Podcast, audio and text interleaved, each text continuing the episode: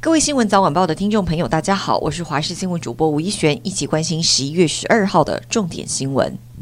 台南十号凌晨传出枪响，一间工程公司以及无党籍市议员服务处遭人开了八十八枪。警方成立专案小组积极追缉，目前查到了一名共犯。检察官稍早已经将这一名共犯拘提到案。由于枪击案发生在选举敏感期间，受到高度关注。根据台南市警方侦查，这次逮到的郭姓嫌犯跟骑乘机车的枪手同谋犯案，是否在过程当中接应枪手，或者是提供枪支？检察官还在侦办当中。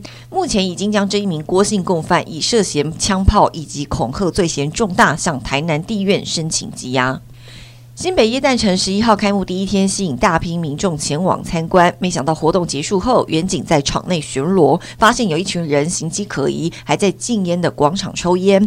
警方上前劝导时，发现其中一名男子口袋当中竟然有刀械，立即呼叫支援。而大批警力围住嫌犯，要他们通通趴下，不准动。没想到这六个人还呛警察说：“为什么不能带刀？”最后还是被带回警局，以违反社会秩序维护法和妨害公务罪侦办。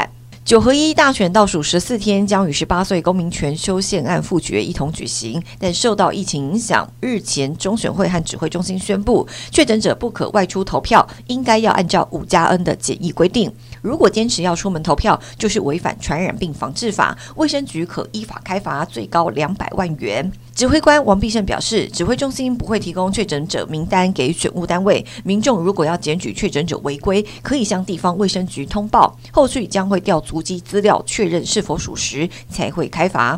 但不会在投票线上受理检举，以免影响投票秩序。新冠疫情到目前为止，全台已经有七百九十二万人确诊。最新研究显示，如果感染新冠肺炎，可能会提高罹患血栓、中风和心脏病的风险。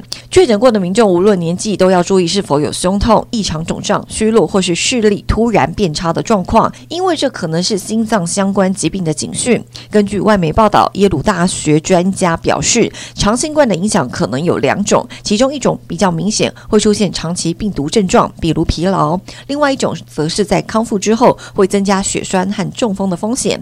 相关研究针对了英国五万四千人，追踪四点五个月之后，结果指出确诊者罹患静脉血栓的可能性比从未确诊者高出了二点七倍，提醒确诊过的民众要随时注意身体状况。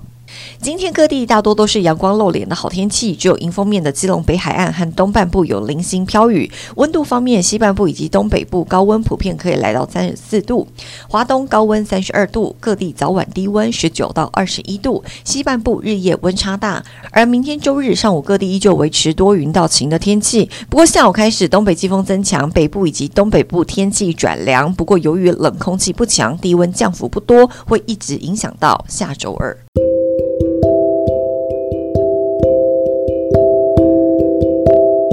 以上就是这一节新闻内容，非常感谢您的收听，我们下次再会。